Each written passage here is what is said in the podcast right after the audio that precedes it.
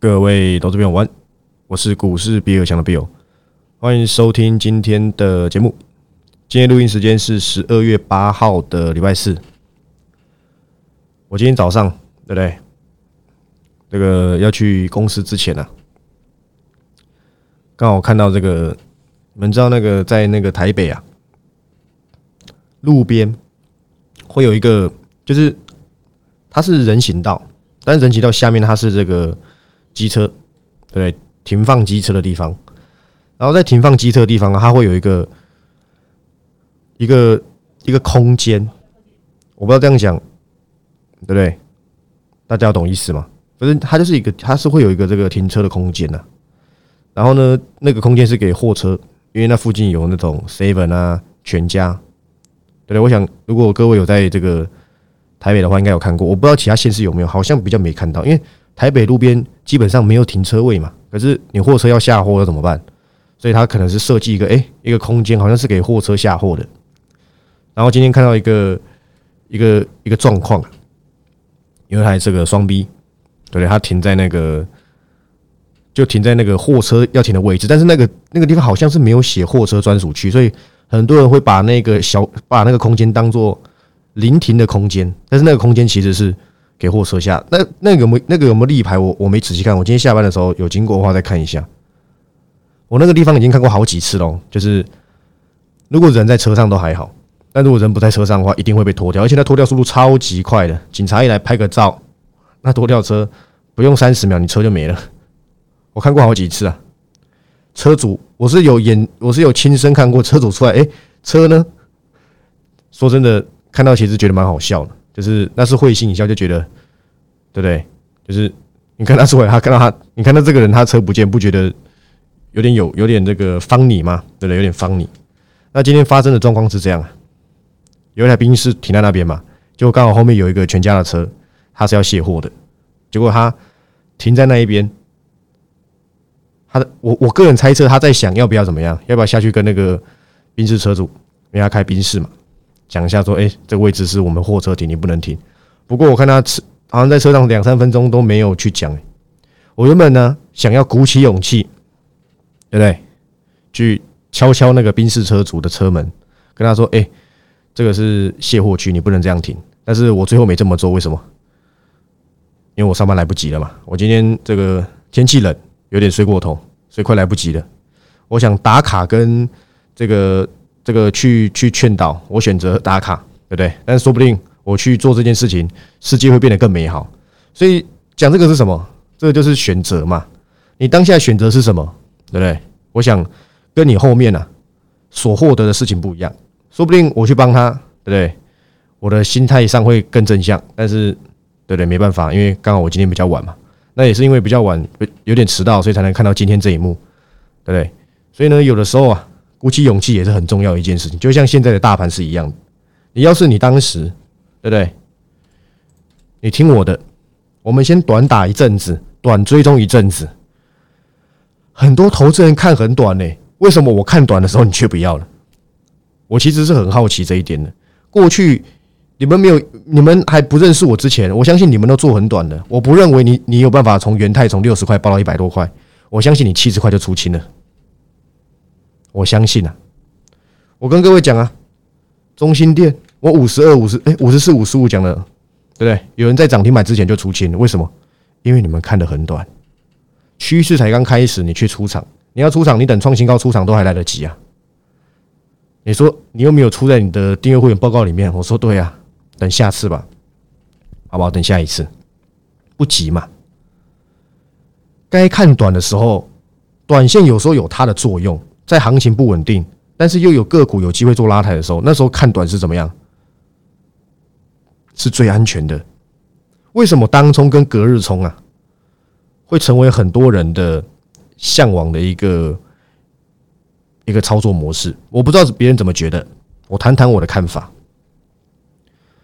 因为不用付什么，不用抱着时间上的风险。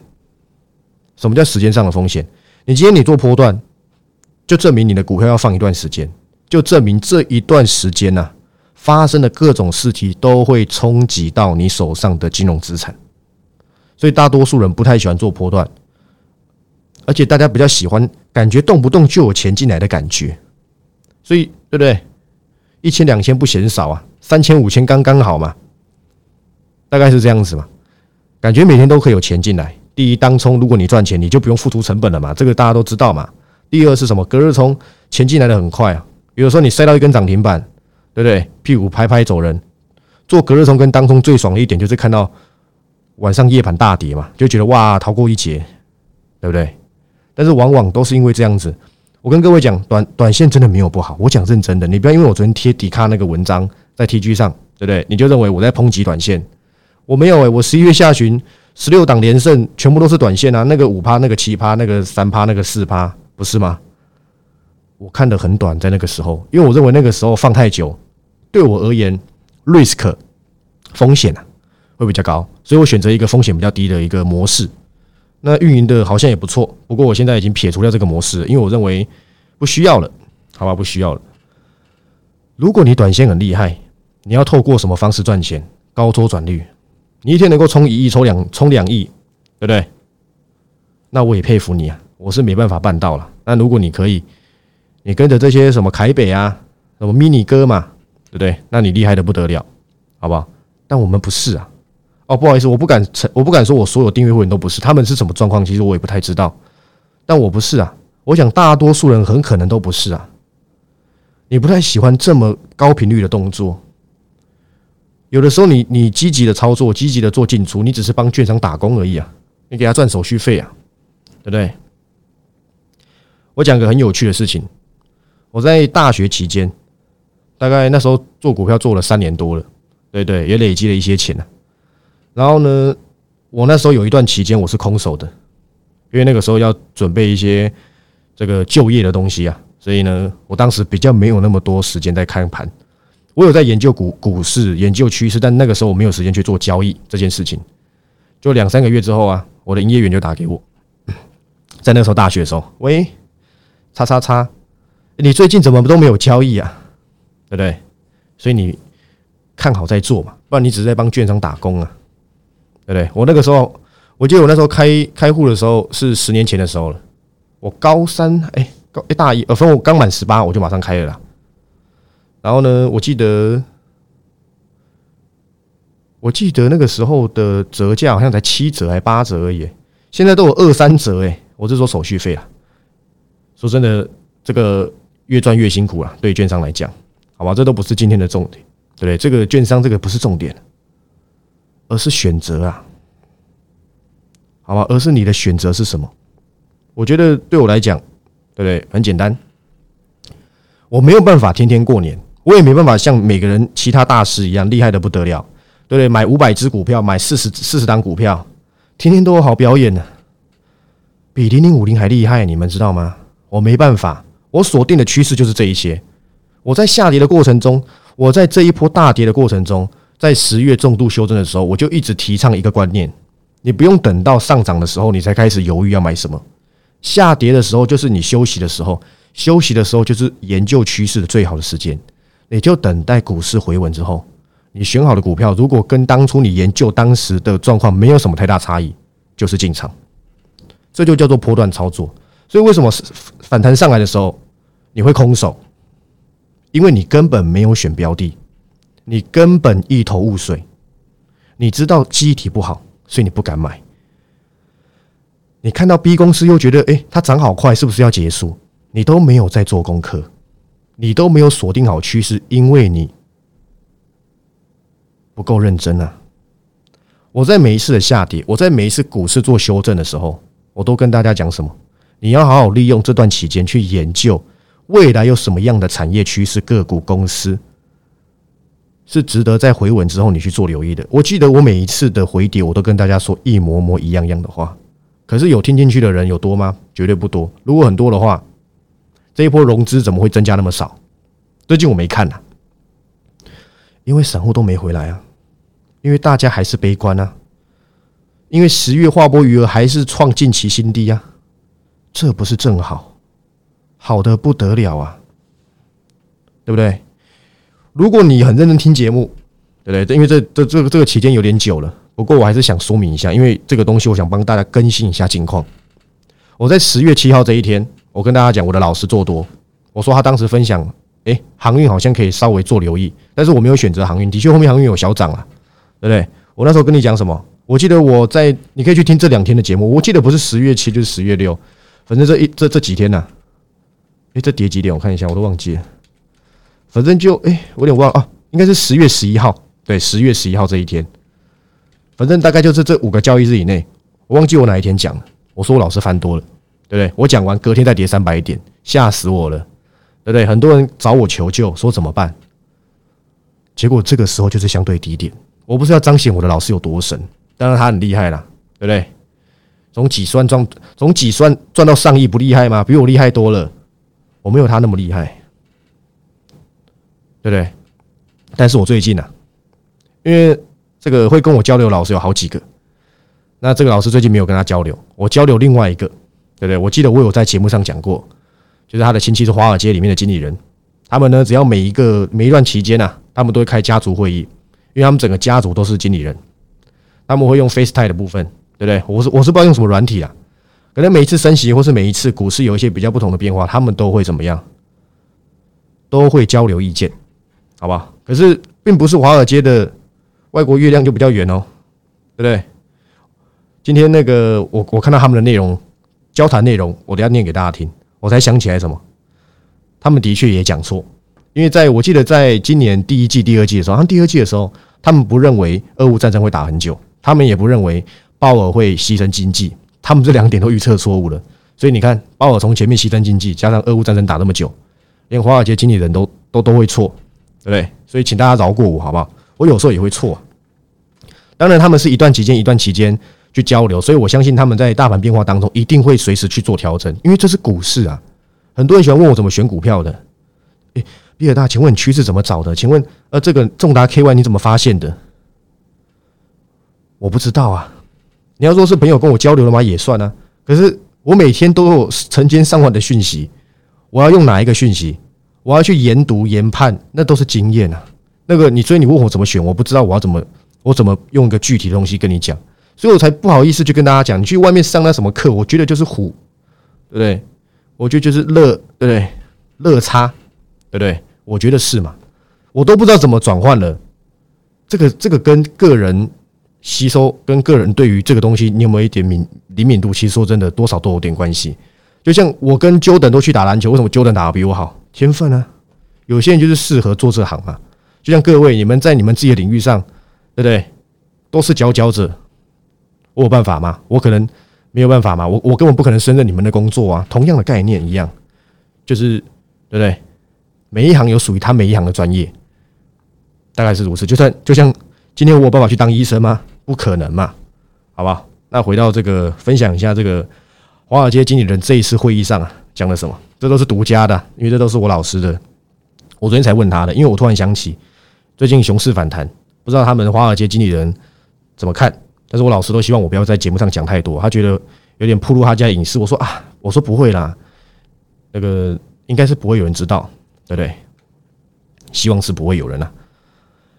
我讲重点就好，好不好？他说啊，哎，我看一下重点在哪里。哦，因为这个其中一个，因为这个里面不只是这些经理人，那有些是他们的亲戚。我记得我老师有个亲戚，他是特斯拉在还没涨的时候，我记得特斯拉已经赚了超过十倍了。他也参加过好几次减那个那个股票分割了，他还在持续的买特斯拉。当然，他成本低到爆炸，就像你台积电买在十块，难道你不会续报吗？你一定续报嘛，对不对？总而言之啊，呃，他提了几个点，对不对？他认为呢，股票越是下，呃，股价越是下跌啊。好公司变便宜，一定是要买，散户都不懂，对不对？那反而抱着都是烂公司，所以股票下跌，在那边这个鬼哭神嚎，对不对？所以当然买的越多，赔的越多，好吧？这是第一个重点。第二个呢，对不对？经济循环就是一个周期的正常现象，会回升也会回跌。那他可能是选择回跌的时候，不断的去累积这个自己的资产部位，因为最坏情况他认为已经消化的差不多了。那这句话，我认为跟 Michael Wilson 讲的很可能差不多了。然后呢，另外一个他讲几个几个点，他认为股市未来好大于坏的可能性比较高。第一个是美元看起来这个慢慢的攻击力也趋缓，这是一点。第二个是俄乌战争已经打了很久了，那不管有没有结束，俄罗斯的战力已经被消耗不少了，因为真的很花钱嘛，对不对？那至少在未来，俄罗斯应该是不太能够再胡作非为。那第三点，这个中国的这个清零政策啊，也开始这个松绑了，对不对？你看到最近什么涨那剑桥嘛，对不对？爱克谈嘛，对不对？这就这就是一个中国解封概念股啊，对？我那天我朋友才跟我讲，问我剑桥可不可以买，我不好意思跟他说，这是我老师的，这是我老师其中一档持股，诶，对不对？然后另外一个是什么？巴菲特投资台湾，对不对？台积电呐。然后另外一个就是美国就业率还是不错，但是我觉得这有点矛盾。这个经济的问题嘛，你希望 CPI 下来，可是你看到经济好，你又担心 CPI 不下来啊？你看到经济要衰退了，结果你又担心 CPI 下来，应该应该说，你看到经济衰退，CPI 下来啊，你又不要，你们懂吗？这我一直都觉得这是个这次的降 CPI 真的是很大的矛盾诶。你希望经济好还是经济不好？你觉得经济好，CPI 又不会降，对不对？这是他们官员认为的嘛？那你希望经济下降，不？你希望 CPI 降，你又不希望又不希望经济下降，可是现在就没有不就是他他们都是同向进行的嘛？就是你们懂吗？就是这很矛盾呢。到底要经济好还是经济不好？啊，经济好你又说 CPI 不会降，啊，经济不好你又说哇完蛋了完蛋了，对不对？芭比 Q 了，对不对？真是奇怪。那我接着讲。那这个他就分享说，这个明年景景景气好不好，对不对？没人知道。但是我认为股市已经跌这么多了，还要再预期股市继续在崩盘式的血崩大跌，我认为这个错误率的预测失败的概率偏高。那这句话我用白话文一点讲，他认为要要要再赌重挫，就是再度破底啊，什么跌到八千六千点，他认为几率上不大。当然准不准我不知道了。那简单分享几个，那当然还有几个比较详细的，我留在这个即时音档。对不对？哦，现在已经不能叫即时档，要叫即时影音档，因为现在是影片有画面了，对不对？那做个这个简单的这个分享。总而言之，重点是什么？是股票变便宜的时候，你就要买进，就是这么简单。做多永远比做空还要来的优势多很多啊！你可以用现股买，你做空你要现股，你要现股空，你尾盘又要补，补不了，你要对不对？你要打电话给音乐办借券或干嘛？辛苦的不得了。我一直都保持着同样的心态嘛。便宜就买，什么叫便宜？你知道明年它如果还会成长，我就已经跟各位交代过很简单的事情了。我帮你们做好心路历程呢。在这一波反弹，为什么你没赚到钱？我前我节目一开始我就跟你讲了嘛，对不对？非常简单的道理。那在反弹的过程中，你到底在想什么？你其实要好好问问你自己。你每次都错过投资的机会是什么？你害怕？在在上涨的过程当中，你怀疑？对不对？你怀疑，在上涨过程当中，直到你开始慢慢相信股市，比尔强说的，股市在反弹过程中消息越来越多，好消息，然后怎么样？你开始相信了，但是相信的时候却已经在万五了。你用你那拙劣的技术分析看了一下，哇，好像已经打了一个什么非常的 V 转的一个底部，想要做个三重底，有没有？对不对？形态学有没有学过？现在感觉要做右肩嘛，对不对？虽然说这一波反弹并没有回到前面的一万五千五，很比较漂亮的线型是这样，但是可你你不能要求嘛，对不对？你不能够要求它已经到那嘛，对不对？然后你开始相信了，但你发现万物了，对不对？你想说，哎呀，你告诉自己，你勇敢的告诉你自己，下一次下跌我一定要选择买进。就你晚上又看了其他人空方的言论，上网看了论坛，信心又没了，开始发现，哎呀。怎么跌两百点啦？哎呀，怎么跌一百多点啦？哎呀，今天怎么又跌七十点啦？你开始信心崩坏，你前面建立好的下跌要买的心情，在这一波下跌灰飞烟灭，因为你根本没有判断能力，你只会打顺风场。你什么叫只会打顺风场？其实你只会追高，拉回就买。对你来讲，你从头到尾没有执行过。我有没有说对？正在听节目的你。你是不是现在开始紧张了？你又开始幻想，又开始看到美国升息，看到什么直利率倒挂？我跟各位讲，经济本来就被预期衰退。你当你看到公债直利率倒挂，这就是一个预期现象，所以本来就知道的事情，现在会回跌是因为涨多了。这波反弹反弹的太 impossible 了，所以永远不要去当那一个人。为什么你你？这一波反弹，你难道都没有意识到，好的股票就是会涨回来？前提是你要有钱，第二点是你要买在分批买，没有人会知道第一点在哪里。但我知道的是，我认为这家公司有成长性，我认为现在的价格不贵，就是就是分批。你你能保证它一定会到你认为的便宜的价格吗？我们只能用近期的价格去估个合理，先持有基本仓，这是一个操作上最简单的道理。我有提供给散户一个最简单的操作方式嘛？这个方式我命名为什么？先买再说，对不对？我讲过嘛？因为散户的心态是什么？今天你假设对不对？我举例哦，我假设台积电我三百五要买进，对不对？好，等等等等等，对，等等等等等，好，等到三百五了，你不会买的，因为你认为还要再跌。你选择不买，就隔天跌到三百一，哎呀，你沾沾自喜，不对，三百五就算跌停，隔天也不可能跌到三百一啦。应该讲说之后跌到三百一啦，你沾沾自喜，对不对？你跟在群组里面跟你朋友说你是你是股神，你看吧，果然台积电三百五还是不能买，结果隔天涨停板，你开始害怕，哎，奇怪，怎么突然涨停板？要不要买？隔天再涨停，算了算了，等拉回，再隔天再涨再涨五趴。你你觉得哇靠，再不买不行，一进场短期回档，你开始觉得，哎呀，早就知道我三百五就买了，这就是大部分人的操作啊！我有没有讲对？对的不得了啊！对，真的是对的不得了。所以什么叫先买再说？你都知道它便宜了，你认真研究过之后，你可不可以鼓起勇气分批？股市不是用看的就可以赚到钱的，各位，你没买。跟你一点关系都没有。我在这一波反弹分享过多少家标的？如果你不是订阅会员，你扪心自问，你赚了多少？我十六档加起来累计报酬率一定超过五成了。我是用累积的那种不负责任的，不是算术平均法，也不是几何算术平均法，就单纯这个三趴啊，那个四趴加起来就七趴，你们懂吗？这是个很简单的加减法而已，一定超过五成，快六成。重达 KY 三成起跳啊，华孚也两成起啊。你扪心自问啊，就算你说，哎呀，我重达 KY 华孚这么晚才分享，你们根本不可能赚得到。那我就问问我这些讲过的华兴，我从四十一块跟你分享的，虽然说我出报告的时候是三十七块，但我不可能三十七块就先排嘛。金居啊，励志啊，我相信大多数人是一档都没赚到，因为你的自以为是啊，你觉得股市就要跌到哪里去啊，对不对？我讲个很简单的道理嘛，我那天有在 T G 上面分享嘛，我好像没有在公开 T G 上分享，我在那边讲一下。我前天的时候，哎，前天还大前天的时候，我回家，因为我邻居都知道我做这一行的嘛，我邻居就出来，对不对？看到我回家，说：“哎，那个最近股票是不是还不能买呀？经济要衰退嘞？